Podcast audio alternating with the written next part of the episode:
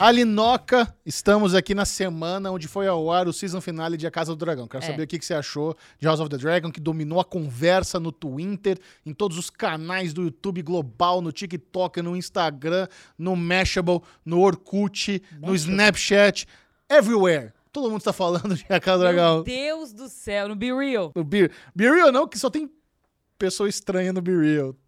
Eu quase xinguei gravíssimo usuários de Be Real, mas eu lembrei que você é uma usuária de Be Real, eu gosto muito de eu você, sou, é. então me contive. Que bom, que bom que você conseguiu O que, fazer que você isso. achou? do- Eu gostei de uma Ih, maneira odiou. geral. Não, eu gostei de uma maneira geral da série, da- dessa primeira temporada. Eu acho que ela tem defeitos, sim. Quais são os defeitos? Ah, né? Aquelas cenas deles em cima do dragão voando ali, ó. Mas essa no final foi boa. Túnel de vento. Não, mas essa do season final foi boa. Toda, 100% Não, das essa- 100%, não. 100% Ok. Ô, das cenas de close-up de alguém em cima do dragão são horrorosas. Eu acho que a gente tinha que fazer um pacto. Bruno Clemente, eu acho que ele vai apoiar esse pacto. Eu acho que quem gosta de Hulk não pode reclamar de Casa do Dragão. Eu acho que, cara, se a gente gostou de She-Hulk, a Casa do Dragão tá É, sobrando. acho É vencedor de. Oscar. Eu é. acho que são duas coisas completamente diferentes. A gente não pode Sem dúvida. colocar tudo no mesmo pote. É Mas isso. apesar da zoeira, eu concordo com a Linoca que as cenas de dragão. Véi, Ah, mais esse a Patrícia, A episódio- Patrícia Gomes fez uma analogia perfeita.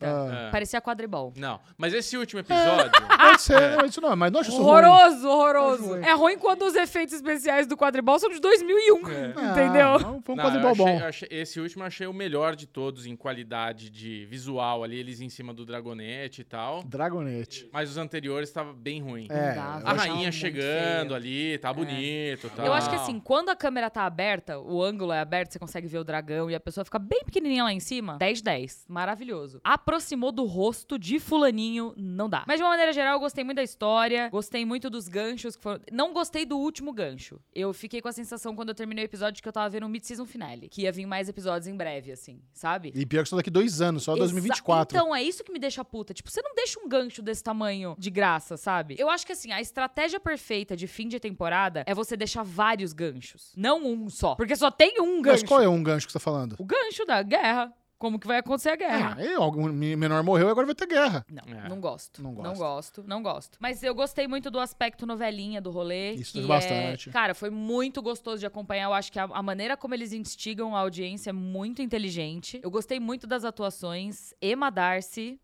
Eu acho que ele pode concorrer ao M. Fudido, Tá. cara. Muito, É, muito bom. mandou muito, muito bem. E assim, toda a progressão da, da Rhaenyra, sabe, ali no, no papel que Emma tava interpretando, só melhorava Olivia a Cook, cada, Matt a cada Smith. cena. A galera é muito boa, cara. Então, eu gostei da interpretação do parto no último episódio. Ah, é, foi Eu- eu- muito bom assim, mesmo. se tem uma coisa que pra mim foi um ponto positivíssimo dessa temporada de, de Casa do Dragão, foram os dois partos que rolaram. Primeiro, porque eu acho que a gente nunca viu nada assim na televisão antes, tão grotesco e- e Uma cesárea gráfica. é, e, e visualmente tão real também, sabe? Porque eu acho que, assim, em todas essas cenas. é, eu falei isso lá na, no- na- na análise que a gente fez no Entre Amigas, mas em todas essas séries medievais, que o pai tem que tomar uma decisão se salva o bebê ou a mãe, é sempre assim: salva o bebê, corta a câmera, tá o pai lá fora chorando, e aí o médico sai com o bebê. Você nunca vê o que acontece com a mãe. Você nunca vê a- a- o, o que. Qual é a consequência daquilo, sabe? Que escolha que ele teve que fazer. Então eu achei muito foda a cena deles abrindo e a mãe gritando e, tipo, todo mundo desesperado. E a mesma coisa, aí pro outro lado, né? A cena da Rhaenyra lá sozinha no, no quarto, negando a ajuda das, das midwives lá, das parteiras, e ela fazendo aquele rolê dela, véi, sozinha. Na hora que aquela cabeça do neném aparece, eu tava assim, yes! Lindo. Que cena maravilhosa. Pra mim foram os pontos altos. Muito poderosa, uma cena muito poderosa. É, então. E é o seguinte, nós estamos aqui na última semana de outubro, novembro está chegando, e quando novembro chega, eu já fico naquela ansiedade, porque finalmente teremos de novo CCXP, cara. É verdade. Mano, que saudade que eu tô desse evento. Já começo a receber e-mails. Ah, credenciamento de imprensa, vai ter evento aqui, evento a colar, anu- anúncios. Nem acredito que depois de dois anos a gente vai poder se abraçar todo mundo de novo. Então. Aquela baguncinha gostosa. Eu tô muito curiosa pra ver como vai ser o evento. Com a primeira vez que eu não vou estar trabalhando no evento. É verdade. né? Eu nunca. Isso nunca existiu antes. Você não, você não vai estar na organização do evento. Não estarei na organização do evento. Eu vou, eu vou como. como. co- é, Civil. Eu vou como civil. Eu vou andar no pavilhão pela primeira vez na minha É. vida. Sé- Nossa, isso é incrível, Eu cara. nunca tive a oportunidade de andar no pavilhão. Eu lembro que toda vez depois da CCXP que vinham me perguntar assim: ai, o que, quais foram as suas coisas favoritas do CCXP? E eu sempre falava coisa do auditório, porque era onde eu vivia, né? Eu nunca vi ah, stands, eu nunca, sabe, eu encontrava muito pouca gente. Inclusive, se você tem uma foto comigo dos anos de CCXP, saiba que você é uma pessoa de muita sorte. Porque eu não aparecia. Eu ficava lá enfiada lá dentro. Não, e eu faço uma convocação aqui. Eu não quero ver a Aline Diniz dando cinco passos na CCXP sem alguém pedindo foto. Pelo amor não de Nossa quero ver. Senhora. A cada cinco passos tem que ter algum tagareller, algum migger, algum serimaníaco lá pedindo pra tirar uma fotinha com a Aline Diniz. Vamos transformar a vida dela no inferno. Eu quero, Pelo que, amor eu de quero que assim seja inesquecível como o ano, o ano do amor, onde ela vai ser amada, encontrada, abraçada e fotografada aos milhões. Tá me dando Isso- até falta de ar. Isso é uma coisa muito legal do CCXP ali, Noca, porque é um contato que você falou que não teve muito, né? Não tive. Mas todo ano que a gente cobre a CCXP e tá lá, o contato com o público, né, as pessoas que nos acompanham, tudo, porque às vezes tem um monte de gente que a gente troca uma ideia aqui, Sim. mas nunca viu pessoalmente. E de repente você tromba essa pessoa, nossa, Exato. é um carinho, é, É, uma e coisa a muito quente. oportunidade que ah, os nerds de outros estados têm de vir pra cá e, e nos conhecer e a gente conhecer eles também. Então eu acho que é uma festa linda. Tô morrendo de saudade, tô com medo, tô com receio, porque é a primeira vez que eu não vou participar, né? Então eu tô, meu, como que vai ser essa Deve experiência? dar uma afliçãozinha, né? Dá, dá um pouquinho. Mas qual, qual é a sua memória de CCXP? Já vai dois anos. 2019 foi a última vez que você participou, aquele painel de Mulher Maravilha. Mulher né? Maravilha. Aquele bagulho. Qual é, quando você, qual é o sentimento que te vem à mente quando você pensa em CCXP? Eu tenho saudade de reencontrar as pessoas. Tipo, eu, eu fiz muitos amigos na época de CCXP, então, tipo, o, o pessoal gringo da Warner, que eu conheci ali, sabe? A Elisa, é, a Karen. Tinha muita gente que eu tinha contato muito próximo e que eu acabei criando um, um vínculo, sabe? É, isso me, é, é- isso é uma das coisas que me deixa mais receosa, porque eu não vou reencontrar essas pessoas esse ano, possivelmente. Porque talvez eu não tenha acesso a essas pessoas. Como mas- que eu vou? Mas sabe? eles não dão rolê no pavilhão? Não sei. Dá um rolê no pavilhão. Aí que tá, entendeu? Vai precisar com uma pizzinha ali, uma tapioca, uma hora você se tromba. Eu quero muito encontrar essas pessoas, encontrar o pessoal da técnica, que eu gostava muito de trabalhar com o pessoal da técnica, o pessoal da Kinoland, que trabalhava com projeção. Melhor projeção do mercado, aliás. Tá ligado que todos os eventos que a gente vai que tem projeção são eles que fazem. né? ligado. Melhor projeção do mercado. O pessoal que cuidava do som. é, cara, a Dalca, que cuidava do- dos artistas no camarim. Que saudade, que saudade, que delícia que era, a- sabe, ter o carinho dela ali em cima. É, lá ali em cima, porque o camarim ficava no andar de cima. E é claro, ver gente, assim, toda vez que, por mais que. Por mais corrida que a gente, que a gente fosse ali, ir pra lá e pra cá e não dormir direito e tudo mais, cara, ver vocês era sempre uma. E ver vocês também, né? Ver esse rostinho pleno e maravilhoso. Às eu tava tava lá cansada, te dava um abraço ali. Noca, vamos lá, vai dar bom. Dá vontade de chorar quando o Michelito me abraçava. Porque eu... que sono. Passar um pouco de energia. Exato, é. Mas eu tô, eu tô curiosa pra saber o que vai acontecer. Eu também, tô curioso e empolgado. É, eu também. Vai ser o máximo. E eu quero começar o nosso papo aqui com uma dica muito legal de um tagareller que é o Alan Carvalho, ele mandou pra gente no Twitter. Ele é um tagareller que mora na Argentina. Ah, ele, eu vi esse tweet. Alan, você arrasou muito. Cara, isso aqui é informação muito, muito boa. Porque olha só, Preciosíssima. a gente comentou aqui algumas semanas, alguns dias, na verdade, tem duas ou três semanas no máximo, aquele lance da Netflix esta- estar testando em alguns mercados da América Latina o tal do Casa Extra, que É. vai ser a forma como eles vão meio que cobrar pra quem quiser, pra galera não dividir senha. Então você vai ter que precisar pagar. A gente já debateu tudo isso em podcast anterior. É, você a gente comentou, inclusive, várias etapas do rolê acontecendo, Sim. quando eles fizeram os testes nos países, e a Argentina era um desses países. A Argentina era um desses. E olha que interessante, Netflix fez esse teste e aparentemente o teste não deu bom. Olha só. Olha, olha o e-mail que o Alan mandou pra gente. Descontinuação do recurso de casas extras. Em português, foi isso que eu achei mais inusitado, porque ele mora na Verdade, Argentina. não tinha reparado nisso Mas a português. comunicação é em português, o que quer Ah. dizer que a Netflix se comunica, independente daquele serviço tá disponível ou não no seu país de origem, eles sempre vão se comunicar com você na sua língua de origem, na É. língua que você escolhe. Então, Sim. se você é, sei lá, tô falando uma groselha aqui, tá? Mas se você é japonês e você mora na Argentina, você provavelmente vai teria recebido esse mesmo e-mail escrito em japonês.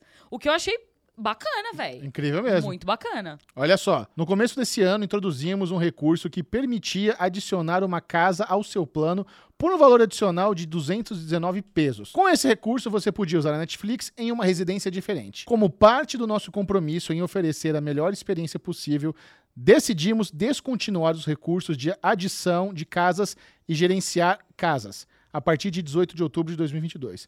Se você comprou casas extras, elas serão removidas das cobranças futuras. A conta da Netflix é destinada a pessoas que moram no mesmo lugar, em uma única residência. A partir de 2023, ofereceremos novos recursos para que você possa gerenciar facilmente seus aparelhos e pagar por assinantes extras de residências diferentes. Ou seja, Ou seja, vem aí. eles não é que não vai cobrar mais. Exato. Eles só eles testaram, viram que isso não é um bom modelo, vão, vão formular uma outra forma aqui. Esse, esse modelo específico não funcionou. Vamos, vamos pensar outra coisa. Bem interessante que isso. às vezes eu não me questiono se assim, esse teste que foi feito foi feito só na América Latina, né? Foi, É. Foram quatro países da América Acho Latina. que mais. É, Peru, Colômbia, Chile. Eu tô confundindo, eu sempre falo os, os países errados. É, É Peru, é Colômbia, Chile e Argentina, sei lá. Aí eu me questiono se, potencialmente, enquanto esse teste estava sendo feito aqui na Argentina, ou no, na América Latina, outros testes de modelos semelhares. semel- semelhantes. Nossa, meu cérebro travou. Outros testes de modelos semelhantes não tenham sido feitos em outros, outras áreas do globo, tipo na Europa, na Oceania, na Ásia. E aí eles meio que falaram: beleza, vamos escolher qual, qual é o melhor. Pode ser, Sabe? pode ser sim. Porque a gente não sabe. É, Teoricamente, esse é o tipo de notícia que não chega na gente com tanta facilidade como quando os testes são feitos a- aqui ao nosso redor, né? Ou em países de língua inglesa. Então, quem sabe, eles já não têm esse outro esquema que deve ser implementado em breve, sabe? Exato. Porque se eles estão falando em 2023, tá próximo o suficiente para que eles já tenham uma solução pro plano Total. deles. Muito obrigado, Alan, pela, pela moral. Muito obrigado pela informação. Um beijo pro Alan Tagarela Alan, aí, E é isso, nosso assim, correspondente internacional. Eu amei. Mandem pauta. Se vocês virem qualquer coisa que tenha a nossa cara aqui, a cara do Falando de Nada, que seja uma notícia que vocês acham que vale a gente comentar, pode mandar pra gente. Mas eu acho que se você tá engajado nesse nível, você tem que fazer parte da Guilda dos Tagarelas. É muito importante. Você precisa assinar o canal aqui e aí você clica ali, ó, no Seja Membro. Porque aí você paga R$ 4,99 por mês. Inclusive, minha mãe me ligou essa, na semana passada, a tia Maria me ligou e fez assim: Eu agora sou uma Eu vi. Tagareller. Eu tava Aí no chat quando apareceu o "Ai, nome dela como mãe." Tagarela. Ela, você não estava lá comentando. Aí eu, mãe, desculpa. Mano, eu tô muito ferrada essas duas últimas. Inclusive, na quarta- próxima quarta eu também não vou conseguir participar Que de novo. isso, Aline Diniz. Eu tô muito ferrada. Inclusive, eu não vou conseguir participar porque eu vou estar fazendo minhas unhas. Vou corrigir essa cagada aqui, ó. Não acho um bom motivo perder falando de nada pra fazer unha. Michel. Um beijo pra tia Maria. Muito obrigado, tia Maria, por ser parte dos Tagarellers, Não, da tia Guilda Maria é Tagarellers. tudo. Tô com saudade da minha mãe. É, mas eu acho que você tem que fazer parte da Guilda dos Tagarelas, porque aí ao invés de você mandar a pauta pra gente no Twitter ou no Instagram, você manda aonde a gente vai ler, que é aonde? No grupo do Telegram dos Tagarellers. Aliás, eu tenho um segredo pra contar aqui. Manda. Eu tava com. Eu tava me sentindo muito ansiosa uns meses atrás e eu tinha desativado todas as notificações que vinham do Telegram. Porque eu sentia que se eu não conseguia estar lá poucas vezes, era melhor eu não estar. Era Uhum. all. E agora eu tô ficando um pouquinho melhor, eu tô começando a conseguir gerenciar mais as minhas redes e prestar mais atenção no que tá acontecendo. Eu acho que eu vou, vou voltar. eu Aê! perdão, Muito bom, olha. Gostei de ver, eu que acho que bom. eu vou voltar pra lá. Ótima notícia, viu? Bom, aí eu quero. Falando nesses formatos aí que os streamers. deixa o like, né? Ah, é, pelo amor de Deus, gente. Ô, gente. que isso, até agora não é like like? Acho um absurdo Eu isso. também acho absurdo esse povo Estamos na entra. campanha dos 25 mil inscritos É. também. Precisa mandar falando de nada pro amiguinho que não é Exato. inscrito, convencê-lo. Eu acho um absurdo as pessoas que entram, assistem, ficam aqui, vocês estão aqui, vocês estão aqui agora. Eu tô vendo que vocês estão aqui, ó. Vocês estão aqui agora e vocês não deram like ainda. Absurdo isso. Um Insanidade. absurdo. Não dá, não dá. E ainda nesse assunto aí sobre como as plataformas de streaming estão monetizando sua base além da assinatura, porque a gente já chegou à conclusão que a assinatura em si não realmente não paga Uhum. os investimentos. Globoplay fez um, alguns anúncios muito inovadores assim essa semana sobre as novas formas de monetização que eles vão usar na plataforma deles. E são, e são formatos que eles estão desenvolvendo assim. Eu acho que não sei se já existem em outros lugares, mas eles estão desenvolvendo ali pro Globoplay. Hum. E, cara, vou falar pra você, são formatos que vão nascer no Brasil e eu não duvido nada que em breve, assim, grandes plataformas como Netflix e HBO Max possam até adotar esses formatos. Uhum. Ó, eu vou pegar aqui dois deles que me chamam a atenção. O Pause Ads e o Shoppable. O Pause Ads é um formato onde Cara, entra- eu achei isso genial. Não é muito bom? Genial. Michel mandou no WhatsApp. Eu abri, até comentei com o Renato. Falei, olha isso, que genial. Qual você gostou do Pause Ads ou do Shoppable? Eu não vi o Shoppable, O eu você vi vai gostar. só o Pause Ads. E o Pause Ads eu achei assim, genial. Eu não sei se eu falei já aqui, mas eu achei genial. Cara, basicamente o nome já, já diz bastante. Quando você der pausa em alguma série, algum filme, alguma novela do, do Globoplay, vai entrar uma publicidade. E o que, qual é o racional aqui por trás disso? Como você, usuário que interrompeu ali o seu programa, não é uma publicidade muito. É, aqu- aquela, aquele negócio que te ofende. É. Aquele negócio que você fala, porra, que, Que merda, é- apareceu uma propaganda no, no meio do meu programa. que é. Como é que chama? Invasivo. Invasivo, essa é a palavra. Pelo que eu vi ali no, no, no post que você mandou, eu acho que não vai ser nem algo, tipo assim, um vídeo. Não vai ser uma propaganda de fato. Não, não. Então, pelo que eu entendi, vai ser um, um ad visual só. Como se aparecesse o logo do Falando de Nada na sua televisão. Hum. Entendeu? Sabe que eu acho Tanto que, precisa você tá vendo ter? que tem o play aí no meio? Sim. É pra você voltar a dar play no vídeo. Pode entendeu? ser. Eu acho que vai ser tipo uma, uma interação assim, E ó, estática. formato exclusivo Globoplay. Eles Cara, estão desenvolvendo. Genial. Deve ser, tipo, talvez uma imagem estática, como você tá falando, e pode ter um áudio. Porque normalmente o que, que é? Você pausa pra fazer um xixi, pra ir ali pegar uma água. Então o áudio pode rolar de fundo. Porque eu já, Será? eu já fiz publicidade que eles sabem que era coisa pra ONG. Então eles falaram, normalmente é uma publicidade que a pessoa não tá olhando. Só Ah. que quando tem um áudio mais apelativo, tudo, a pessoa acaba olhando. Então, por isso você pode ver esses comerciais de ONG com uma música mais marcante, com uma Sim. locução bem, bem assim. Porque a, a dona de casa, né, que é o horário que passa ali, meu, de manhã, tudo, a pessoa tá focada fazendo uma coisa que eu teve ligar de, de, de canto. De fundo, e dela é. escuta, ela, opa, deixa eu ver. presta É, mas atenção. pelo, pelo que eu vi no, na publicação que o Mimi mandou, é, me pareceu ser um- um- uma intervenção estática. É. Eu acho que eles devem fazer testes com a estática, se não for algo que agride ou ali a. Que, que per- Experiência de a usuário. experiência de, de usuário, eles devem começar a investir em novas. Até porque quando você vai fazer qualquer coisa em joguinho de celular, agora que eu tô jogando joguinho de celular, tem, a- tem anúncio pra caralho. E aí Tem. depende também do tempo. Eu tenho um anúncio, por exemplo, se o brinde é menor, ele dura menos tempo. Se o brinde é maior, ele dura mais tempo. Eu já vi anúncios de 5 segundos e eu já vi anúncios de 45 segundos. Mas eu, eu- a minha experiência com esses jogos eu desinstalo. Começo a jogar, vejo que tem muito isso, falo, puta, não dá. Ah, não, vou então, eu também. Quando tem muito, É. eu não consigo. Mas quando é pouquinho, eu até. E até- normalmente é os pay to win, né? São joguinhos que você tem que É. gastar um dinheirinho pra. Que ou Exato, você é. paga e não tem, ou você não. É. Agora, esse outro formato Shoppable também ele é muito foda, cara. Olha só, vamos supor que você tá assistindo o Big Brother. Aí tem uma marca de roupa que patrocina. Normalmente a Riachuelo patrocina o Big Brother. Aí você tá assistindo o, a- o Big Brother no Globoplay, aí você vê o, o vestidinho lindo que a Juliette tá usando. Quando você passa o mouse em cima, você já vai poder ver da onde é o, o vestido e aonde tem pra comprar, e você vai direto pra comprar. Você vê um, rel- um relógio daquela atriz na. A Jade Picon usou um relógio na novela. Você vê onde é que dá pra comprar aquele relógio. Nossa, é. é Product como é que chama? Product placement, assim, ao, ao nível 27, Já velho. linkado, né? Genial também. Nossa, Não é dois achei formatos genial. fodas? Também Genial. achei. Eu botei na nossa pauta porque quando eu vi esses dois, eu falei, porra, mas eles mandaram muito bem aqui. Mandaram bem demais. Porque o Shoppable eles podem até direcionar exatamente para parceiros que já, que, que já estão patrocinando a marca de roupa, a marca de relógio, ou eles podem ter o próprio marketplace deles, cara. Sim. E ganhar comissão, É. assim, sem fazer nada. Só Exato. indicar ali, ó, compra esse relógio na Amazon. É. Sei lá, não sei. Talvez seja muito pequeno pra Globo ter participação de venda, talvez seja melhor realmente ser um patrocínio impulsionado por alguma marca. Mas eu, eu Mas, não mano, ó- duvido, eu não duvido que eles consigam patrocínio pra esse tipo de coisa, não. É. Porque isso vai. Levando em consideração a audiência da Globo e o tipo de audiência que a Globo tem, eu acho que eles não vão ter problema nenhum em monetizar, em vender essas cotas. Sa- honestamente. Principalmente no Big Brother, viu? Eu acho que é um, Exato, é um Big Brother é perfeito. é um excelente momento pra eles testarem. Eu tenho a teoria da conspiração que ninguém nunca apontou o celular pra câmera, pra, pra, o celular pra TV e leu o QR Code. Eu também. Eu acho que essa é uma bosta. Acho É. que isso não funciona, ninguém usa.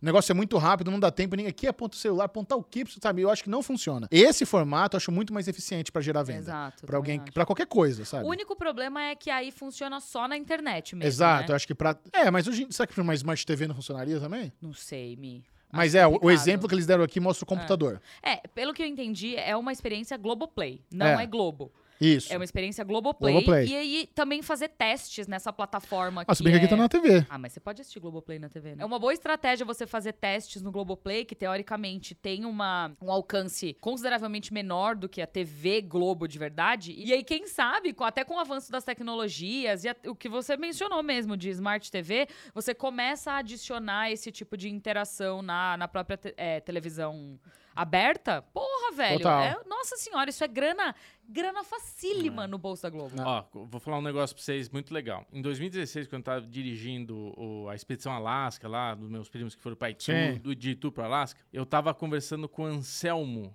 que é o primeiro ganhador do Aprendiz, se não me engano, aquele programa do Justus. Pô, você de reality show deveria saber Ah, quem eu vi é. todos os aprendizes, mas não lembro quem foi o primeiro do. É. Porra, Michel. Pois é, decepção. Decepção, cara. Esse cara, ele que tava me ajudando a vender pra Netflix esse projeto da Expedição Alasca. Ele já tinha isso daí, cara. Ah, é? Isso daí era um projeto. Tinha onde? Ele tinha esse projeto e ele tava tentando vender. Ele O formato shoppable, você o disse? formato shoppable. Ah. E isso funcionava pra Smart TV, É. funcionava pra Ah, que louco. computador. Eu acho que assim, esse formato não é inédito. O É. Instagram Não. já tem isso. É, não, tem aplicativos que você também. Ele lê a, a- Sim. a negócio na TV e te joga pra onde compra Mas é aquela aquele, parada. o rolê, tipo, de só você clicar ali em cima. Mas eu acho a- interessante a ideia de você implementar isso num streaming, É, sabe? é que nem a funcionalidade raio-x do Prime Video. Quando você coloca o mouse e vê Exato. quem é aquele ator, não sei das É. quantas, em vez disso, você vê o que que é aquele produto. Só que monetizado. É. Isso dá pra virar. Imagina a Marvel com isso daí, cara. Você Pois pausa é. lá, quero comprar o esquilo agora, o óculos do Quero Iron comprar a Man. caneca do Avengers. Porra, É. Avengers.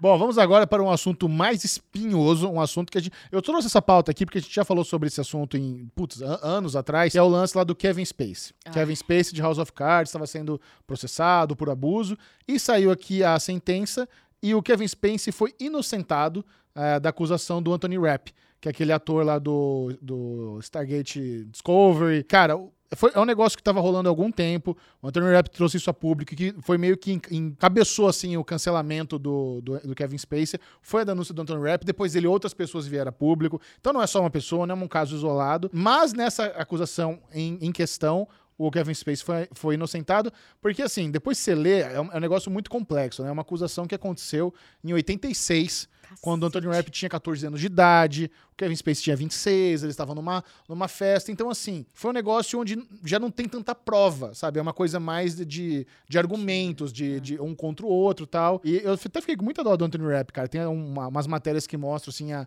o, como ele se sentiu ao, ao saber da- do veredito e tal. É, eu acho que existe, em todas as legislações é, democráticas do mundo, existe o negócio de prescrever, né? Depois de um tempo, prescreve.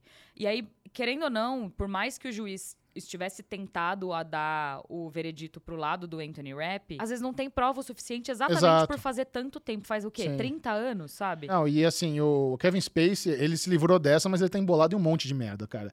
Ó, ele já foi condenado em outra acusação de assédio na Califórnia e responde a outros quatro processos por agressão sexual na Inglaterra, cara. É, eu, eu fico, assim, eu fico chateada pela vítima, sabe? Eu acho que o Anthony Exatamente. Rapp vai passar por um período complicado aí. E toda vez que uma vítima expõe algo que aconteceu, nunca é algo fácil, nunca é, nunca é leviano. E a vítima sempre se machuca cada vez mais quando ela tem que se, se colocar ali na frente de pessoas, passar por um veredito, reencontrar o abusador, sabe? Então é, é um caso extremamente delicado. Que pena que não, não conseguiram comprovar e não conseguiram trazer mais provas e evidências, mas eu acho que com essas outras acusações, talvez ele, ele saia. é, ele seja condenado em alguma. É. Tomara que ele seja condenado em alguma dessas, porque não é possível um cara desse sair impune. Um, um dos processos mais pesados que ele tá tomando é da própria produtora que fazia House of Cards pra Netflix. Ah, é? Ele tá tomando um processo de 30 milhões de dólares só dessa produtora. Caralho. Porque, por causa desses problemas que ele teve, por causa das acusa- acusações de assédio, House of Cards não só flopou, mas como eles tiveram que deletar uns três episódios que já tinha pronto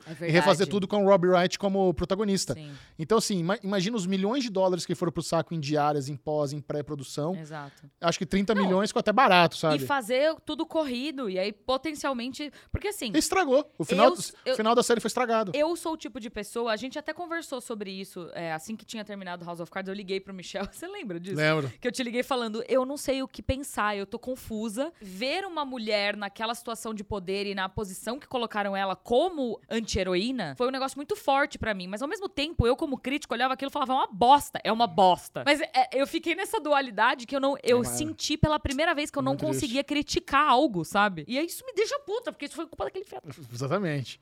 Bom, agora vamos para nosso, o nosso tema favorito desse podcast, que é Netflix. Chegamos no momento Netflix da Olha semana. só. De novo, né? Porque Ah, a gente. Não, a gente Foi, semana passada foi o, o lance da. Mas a gente não comentou hoje ainda. Ainda ah, não. Você comentou já. Ah, meio por cima. Agora vamos entrar a fundo. Ah, tá. Net... Essa é a notícia. Netflix. Netflix tá marcando, a gente tem que fazer aquelas plaquinhas. É, assim, Estamos não- há X dias sem sem, falar falar, de sobre Netflix. Netflix. Netflix ganha 2,4 milhões de assinantes e recupera as perdas de 2022. A gente já tinha noticiado que a Netflix havia perdido 1,2 milhão de assinantes no primeiro trimestre do ano, estava em queda, e agora a Netflix voltou a crescer e ganhou 2,4 milhões de assinantes. Ganhou? Ganhou! Cacete? E agora já tá lá na casa dos 223 milhões. Porra. Deu uma crescidinha. Ainda é pequeno, mas melhorou bastante, cara. Já imagina. Mas doido isso, hein? De- Ganhou em quanto tempo? 2,4 milhões. É, é, então, ela foram nos dois primeiros trimestres, então nos últimos três, três meses. Não, seis meses. Seis meses. É. Porém, Ah. a ne- pra, o que acontece, né? Com todas essas quedas de, de anúncios, com toda. é, eles perderam as expectativas de mercado, porque ó, a, gente, a gente espera crescer tanto no próximo trimestre. E quando você não bate essas expectativas, você meio que fode as ações. Então, o que a Netflix faz? A partir de agora, não vou mais divulgar projeção de crescimento. Essa estra- Netflix põe fim às expectativas e deixa de, de divulgar projeção de número de assinantes. eu acho que assim, é uma decisão inteligente do lado da Netflix, porque teoricamente eles não precisam divulgar esse tipo de coisa. É claro, assim, eles precisam dar satisfação pros. É, pros, pros. Como é que chama? Acionistas. pros acionistas deles, porque eles pagam, é literalmente é da onde vem a grana deles. Mas ao mesmo tempo, eles só precisam prestar conta pra eles. O problema é que quando eles começam, é aquele negócio, né? Quando você compartilha muito, você ouve coisa que você não quer ouvir. Então, quando eles estavam compartilhando o negócio, você abre pra especulação de jornalistas, como nós que estamos aqui toda semana falamos de Netflix. e aí isso acaba fudendo com a cabeça dos acionistas que por vez acaba fudendo com os preços das ações. Então, eu acho que foi uma decisão muito inteligente da Netflix, apesar de que isso vai tirar uma pauta aqui de nós, né? Mas eu acho que essas informações acabam sendo vazadas, né? Porque se eles colocam Ah, ali sim. no town town hall da vida, botam ali no É. conselho, acaba dando uma vazadinha. Mas ó, vou pegar aqui o. Vou ler pra vocês o trecho oficial. A Netflix divulgou seu relatório financeiro do terceiro trimestre de 2022. A gente acabou de falar que ganhou assinantes. E além dos dados eh, numéricos apresentados, uma novidade ganhou destaque na carta feita aos investidores. A partir do primeiro trimestre de 2023, a plataforma não irá mais divulgar sua estimativa de assinantes. Segundo a empresa, com a introdução de novos ganhos financeiros, receita se torna a principal métrica do streaming. Então não é mais sobre quanto assinantes tem, mas sim quanto, quanto gera em dólares por mês. Eu acho isso bacana, porque no final das contas é isso, né, gente? Foda-se quantos assinantes tem. Mas olha só que interessante, isso, isso, isso deixa claro, isso prova muito de que a partir de agora o jogo mudou muito. A receita não envolve mais o número de assinantes, envolve como você pode monetizar esses assinantes além da assinatura. Exato. Esse é o jogo agora. Mi, é isso que a gente tem falado desde o começo desse podcast, Sim. entendeu? Eu acho que a grande questão é sempre como que você pode ganhar mais dinheiro. Porque, veja, a Netflix não faz caridade. Eles são uma empresa que trabalha com base em lucro e gasta dinheiro pagando empregados Sim. que trabalham pra eles ali. É, funcionários, né? Então, não adianta eles quererem f- baixar a assinatura pra concorrer com, o- com os, os outros, sendo que a gente já deixou bem claro aqui que a gente concorda que eles têm a melhor plataforma, concorda que eles têm saído com bons conteúdos. Agora, uma coisa que eles realmente precisam rever na estratégia deles e que eu acho que isso véi, vai mudar a maneira como eles veem entrada de dinheiro, é, manutenção de assinantes, é, até marketing e, e constância é realmente o lançamento em maratona. É insustentável eles continuarem com isso absolutamente insustentável. Todos os outros streamings já revisitaram essa decisão deles. Todos.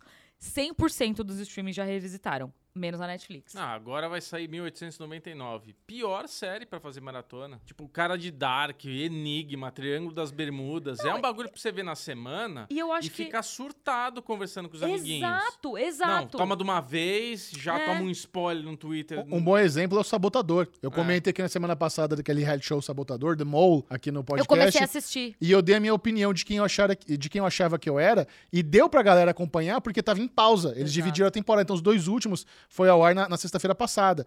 E a galera ficou super feliz. Como eu- um monte de gente começou a assistir porque eu falei aqui. Fico muito feliz com as minhas teorias. Então, que bom que você não lembra do que eu falei, porque eu dei spoiler, porque eu acertei quem era desgraçado Mol. Então, muito bom. Mas achei, acho legal esse negócio que realmente É. funciona. A conversa acaba durando mais. É, eu acho que assim, a Netflix, eles têm um problema sério que a gestão é muito cabeça dura.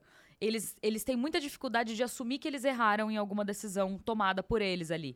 Então, eu, eu acho que já é comprovado que o lançamento. Tudo bem que o público pode gostar mais de lançamento por maratona. Eu, eu acho que assim, o gostar não é a questão.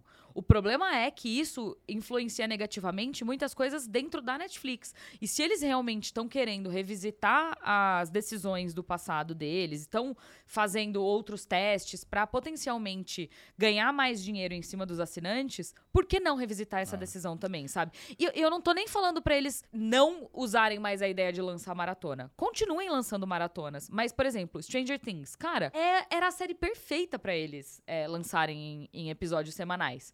Porque é uma série que tá todo mundo esperando, que é uma série que dá pra teorizar pra caramba, que daria super, é, seria super comentada, que dá pra eles fazerem campanha pela cidade com out of home, os relógios e tudo mais. E é um negócio que teria uma cauda longa muito maior do que se fosse por, por maratona. Mas é, é muito interessante que essa nova estratégia da Netflix em focar em receita e não em número de assinantes é meio que uma, uma nova filosofia que está rolando como um todo no Vale do Silício. Eu tenho um amigo que. O Jabá, você conhece o Jabá, tá um amigão meu, ele é desse mundo de startup, ele já, já foi ao Vale do Silício conversar, e ele estava contando isso para mim já tem um mês, que hoje em dia não existe mais nenhum investimento em startups como um Uber da vida, que, Aham. que é focado em crescimento, crescimento, crescimento, foda-se o lucro.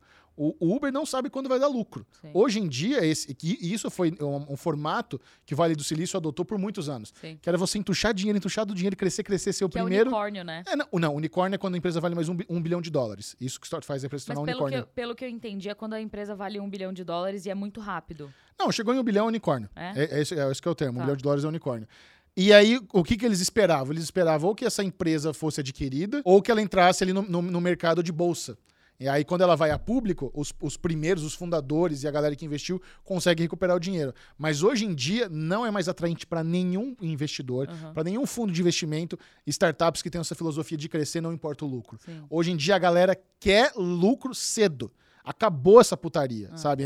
E ele já tinha me falado isso há um mês. Então, ver a Netflix se adaptar, que é uma empresa muito de tecnologia, Sim. muito focada em cultura de Vale do Silício, meio que mostra que realmente essa é uma tendência que vai ser aplicada no mercado como um todo. Acho que todo mundo vai começar a, re- a revisitar a ideia de hum, será que eu preciso realmente ter tantos assinantes? Ou eu preciso meio que focar nos lucros e ver quanto eu tenho na minha base e tentar meio que ganhar dinheiro deles em cima de outras formas além da mensalidade? É, eu acho curioso porque assim, a gente tem um amigo em comum que trabalhou numa empresa que fez isso de crescer, crescer, crescer, crescer, crescer. E o, o grande problema disso é que eles pegam profissionais muito bons do mercado, pagam o valor que eles estão pedindo, e aí assim que eles conseguem atingir a meta deles, eles mandam todo mundo embora e contratam gente a preço de banana.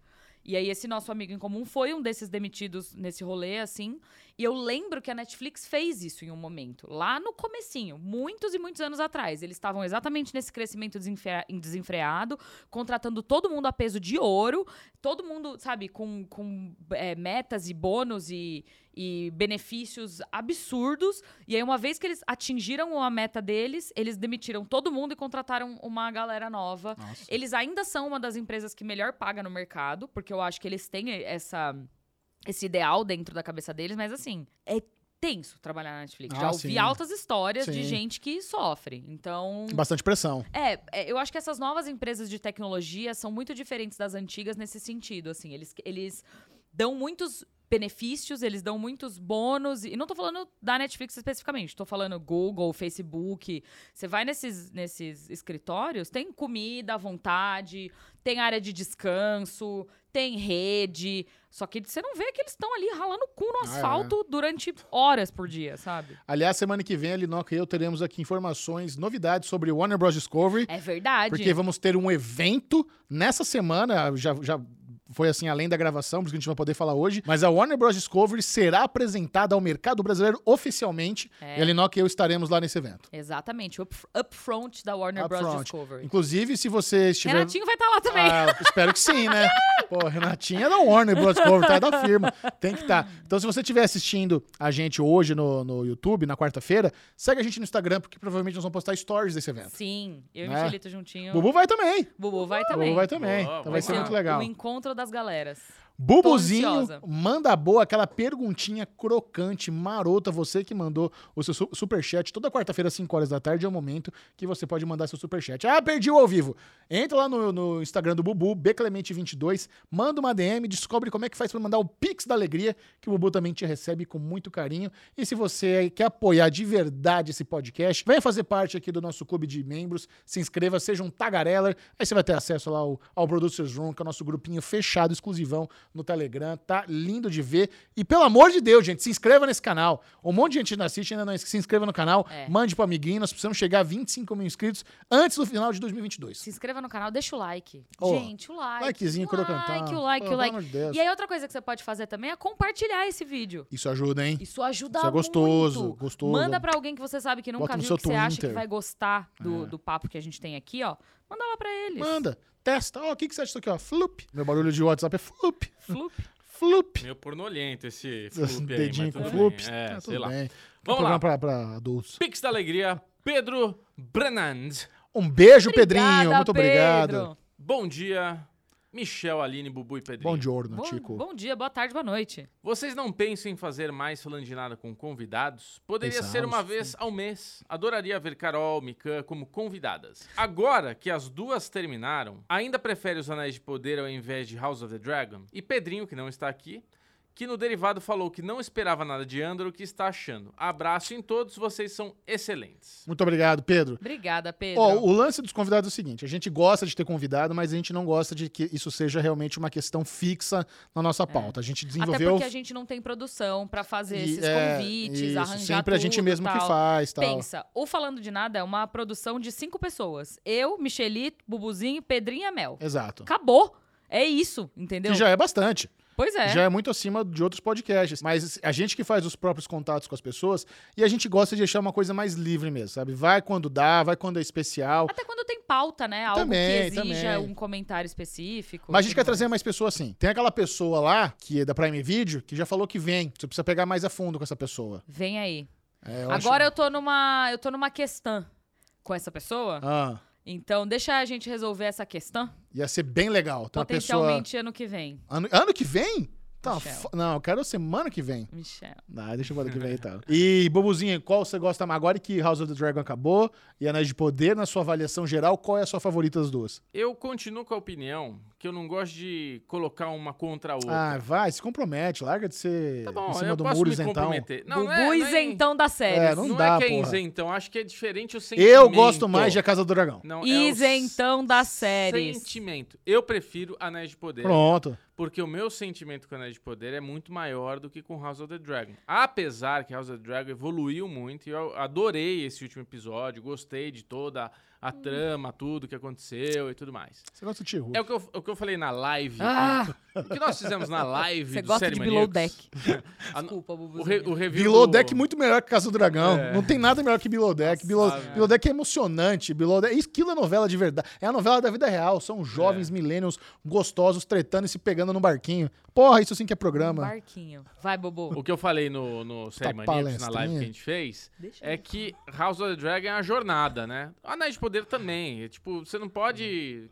O teu sentimento, que muitos ficaram, tipo, caramba, acabou desse jeito, puta que pariu, porra. Mas é a jornada, muita coisa. A gente vai ter 10 temporadas dessa merda ainda, um monte de spin-off e tal. Eu acho que você tem que terminar de uma maneira que agrade, que não precisa... Gente, eu acho que assim, existe um grande problema que as pessoas não estão sabendo mais fazer narrativa pro meio delas. É igual quando a J.K. Rowling lá decidiu fazer os, ah, os Animais Fantásticos como se fosse um capítulo de livro. É.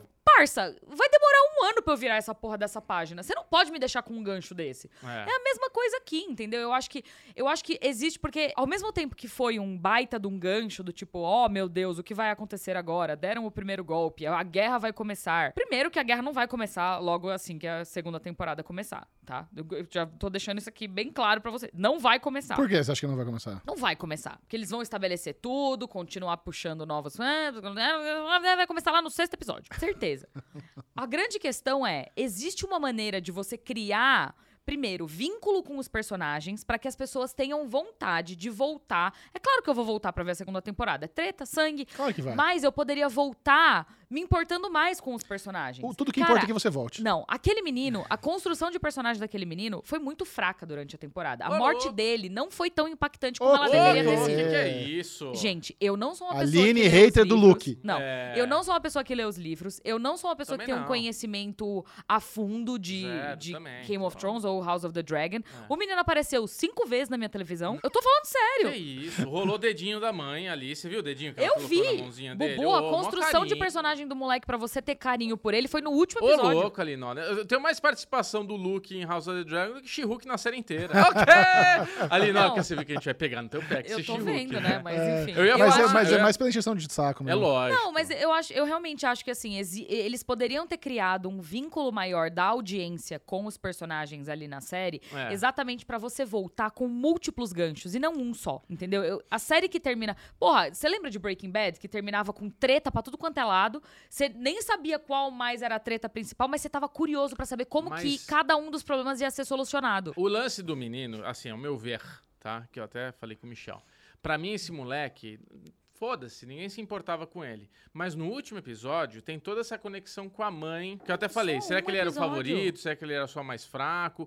Mas pra gente se importar, porque ela tá o episódio inteiro falando que não quer guerra, que ela quer resolver isso de uma outra, de um Mas outro isso jeito. é um episódio, Bubu. Eu Eles tiveram sei. 10 semanas. Delícia, 10 Dez semanas um semanas. coisa. Aconteceu muita coisa. Eu acho que a- a- o. Enfim, eu fiz toda a minha análise lá no Entre Amigas, não vou fazer aqui de novo, porque é conteúdo duplicado, não, impo- não interessa, não importa. Boa. Se você quiser ver o que eu achei de verdade lá. Mas eu acho que os pulos Ah, tem, temporais tem, também... tem vídeo de análise de Tem, House of the análise Dragon? honesta, pontos Ah. positivos e negativos.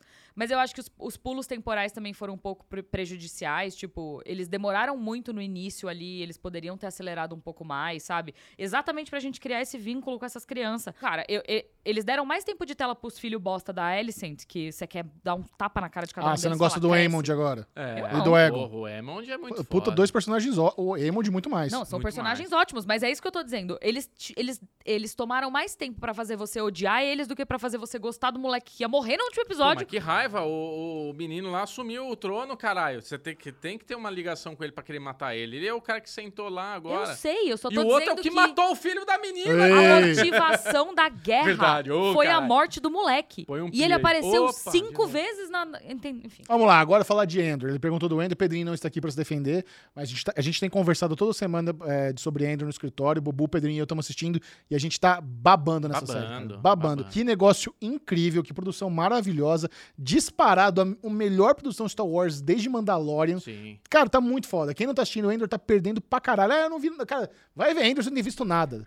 Até, você não, olha, eu tava até pensando esses dias. Nem precisa ter visto Rogue One pra ver Ender. É até Não melhor. precisa, Se é. você não viu Rogue One, cara, que bom. Sorte a sua. É. Sorte, por- assim, você tem que ver, porque é um dos melhores filmes de Star Wars Vê ever. fim, é. Mas é muito mais legal você ver Ender sem ter visto, sem ter É visto. Rogue One, cara. Eu Diga. gostaria de fazer uma divulgação extra aqui. Se você for lá no youtube.com.br Entre Amigas, tem uma entrevista com a Fiona, a Fiona Shaw. Puta, incrível. Lá no Entre Amigas que a Bel Bel fez e a, a moça é uma fofa. Fiona Shaw é maravilhosa. Fiona Shaw é tudo. É a tia Incrível. Petúnia, caso você não se lembre dela. Eu não sei qual é o nome da personagem dela em Endor. É a mãe, a mãe do Ender. Então pronto. É, o que roubou Vai- o Andrew do planeta Isso. dele. Vai lá assistir, porque tá muito bonitinha a entrevista e, assim, atores britânicos, né? É, É. aquele toquinho cremoso, né? Exato. Não, Puta, cara, é excelente série. O Pedrinho tá gostando Andor. sim e a gente Estamos. tá, estamos todos muito felizes. Verdade. Causou, maravilha. Maravilha. Falamos mal de Hulk, já gostei. Vou deixar, deixa eu ver aqui onde que a gente tá. Tô brincando ali, não. Que a gente ama, a gente gosta de pegar no seu pezinho. Jefferson Mariano. Um Oi, beijo, Jefferson, Jefinho. Obrigada, meu querido. Vocês já viram ou ficaram sabendo da minissérie The Playlist na Netflix? Que conta a história da criação do Spotify? Não. Achei a Olha, série não. bem interessante e o formato muito bom, contando cada episódio sobre diferentes pontos de vista dos personagens. É uma ótima história sobre empreendedor- empreendedorismo. Eu vi a Thumb na Netflix. ruim, né? Dicção de milhões. É. Empreendedorismo. Empreendedor. Empreendedorismo. Empreendedor. Isso que a gente faz jabá de Shark Tank toda semana e uso essa palavra toda semana. Empreendedorismo. Isso, bobo. Eu vi a thumb na Netflix, é uma tampinha verdinha e tem o símbolo do Spotify. Já fiquei tentado em clicar ali algumas vezes sim, cara. Deve ser bem legal. Inusitado isso, né? É, bem legal, cara. Achei curioso, fiquei. Aliás, eu tava vendo de novo aquela. Qual que era aquela série da HBO que você falou uma vez pra mim, que, que eu fiquei muito ansiosa, que ainda não saiu, que era uma comédia? Não era o White House Plumbers? Eu acho que eu não falei dessa série, mas eu também tô bem empolgado com essa. Cara, eu tô muito ansiosa. Parece ser bem série. legal. Muito ansiosa. E eu fiquei curiosa também pra ver uma outra que chama Avenue 5. Temporadas. Não, a primeira temporada é horrível. É horrível? É horrível. Ai, que é do mesmo criador de VIP. Eu sei, Laurie. eu gosto do Cara, é- é- que tristeza foi ver Avenue 5. Falei, Ah, eu não Nossa! acredito. eu até fiquei surpreso quando foi renovada. Eu odiei essa série. É igual Space Force, né? Puta, cara, eu acho É. que Avenue 5 é pior que Space Force. Não é Nossa. possível. É, é pra você ver como é ruim, cara. Michel. Olha, eu sei. Não eu sei que é- essa é uma afirmação Não. pesada. Não é possível. Não é possível. Vai lá, assiste Avenue 5, os primeiros três. Eu vou tentar. Eu acho que eu vi quatro, porque eu. Não, não, peraí, eu tô vendo uma série com o Hugh Laurie do criador de VIP. Eu vou gostar disso aqui. Isso aqui é genial. Nossa, que horrível. Nossa, isso aqui é pior ainda. Mas Nossa. Isso fui eu assistindo Space Force. Você sabe que eu vi a primeira temporada inteira de Eu Space também, Force? eu também. Incrédula, falando, não, não é volto pra possível. segunda. Já teve a segunda? Já. Eu Ah, vi tá, o não primeiro episódio da segunda e eu falei, não, não é possível, eles vão melhorar. Não dá? Não, Não, eu dá. me recuso ver Space Não Force dá. Acho que eu vi dois episódios da Nossa, segunda Steve temporada. Carell, que você fez Vocês comigo, teriam uma cara? noção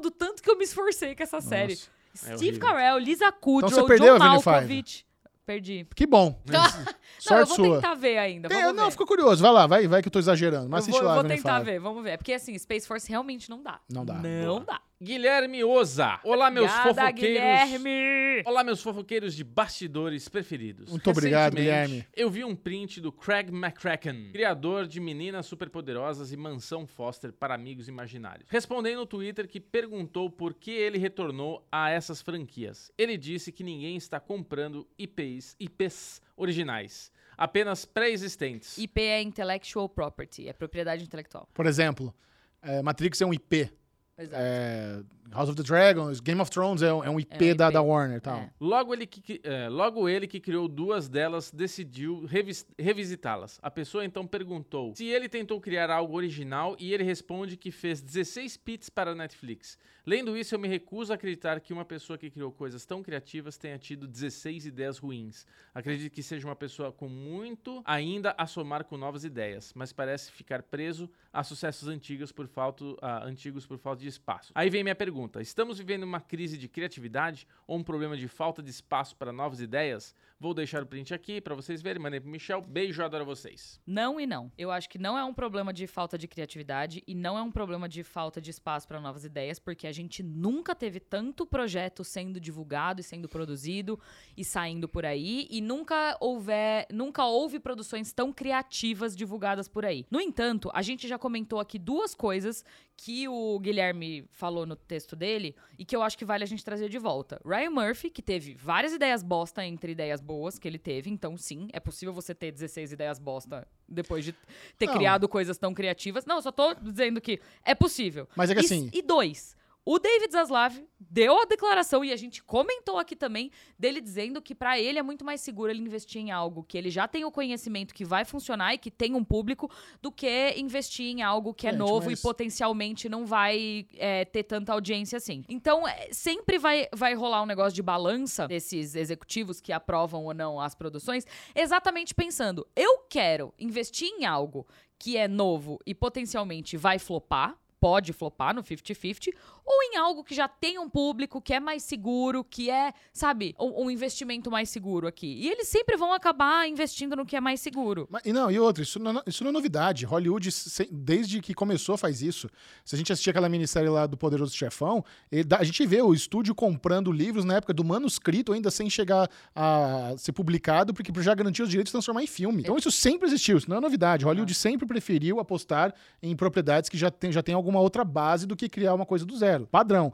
Agora, o fato de você ter 16 pitches rejeitados pela Netflix não significa que são 16 ideias ruins, só foram 16 ideias recusadas pela Netflix. É, e a outra, própria J.K. Rowling teve Harry Potter recusado por várias editoras antes de uma delas publicar e veja o Sim. tamanho que o Wizarding World tem hoje. E outra, o pitch é uma coisa muito crua, é um negócio ali, muitas vezes, onde você não tem nem, nenhum nem apelo visual, é só a sua palavra, você tá ali contando uma ideia. Então, 16 ideias rejeitadas, porra, acho normal. É Eu acho- normal, isso, é. isso- isso acontece todos os dias em, em centenas de escritórios que executivos que estão ali ou- ouvindo ideias. Então, você vender uma ideia é muito difícil. Muito, Exato. muito difícil. Então, não é porque não é que essas ideias são ruins, elas só foram rejeitadas. E às vezes, é, essas ideias rejeitadas, você está rejeitando uma coisa incrível, como o Harry Potter da vida. Uhum. Sabe? Tem, tem um monte de, de história assim em Hollywood. Fala, ah, essa, eu, ah, depois que a série fez sucesso, depois que o filme fez, sucesso, você ouve a pessoa falar, ah, eu tinha oferecido primeiro pra fulano, que não quis tal. Papéis Exato. são negados, sabe? E o Smith poderia ser o De Matrix não- Exato. e, e, e não, e não topou pra fazer o Wild O Wild Smith West. tem altas histórias, né, de coisas que ele negou pra fazer outras coisas. É. O Django Livre também, ele negou o papel principal, foi pro Jamie Foxx. Então, assim, isso é normal, isso acontece bastante. Maravilha, vamos para o superchat.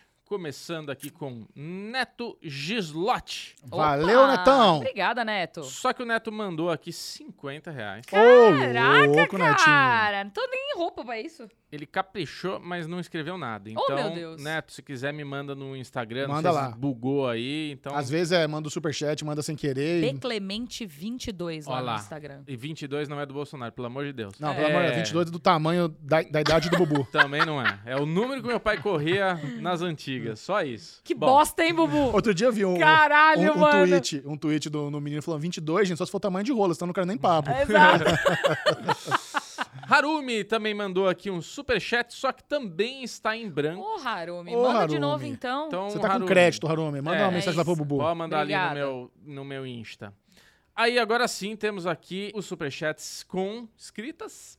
Eduardo, contexto. Eduardo mandou. Olá, tudo bem? Queria indicar uma série no Prime Video. Prisma. É uma série italiana teen ótima, de descoberta. Só cuidado com o roteiro que não é linear.